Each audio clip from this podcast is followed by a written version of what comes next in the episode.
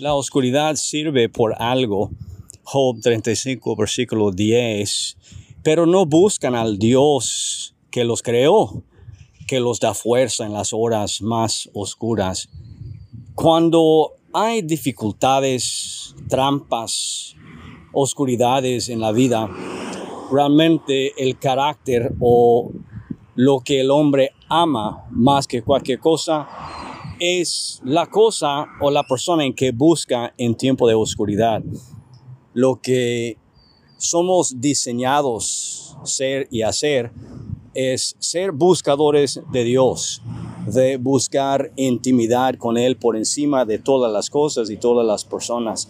En tiempos de oscuridad es el Dios que te creó, que te da la fuerza que necesitas para superar la oscuridad y andar en la luz de la vida de Cristo Jesús.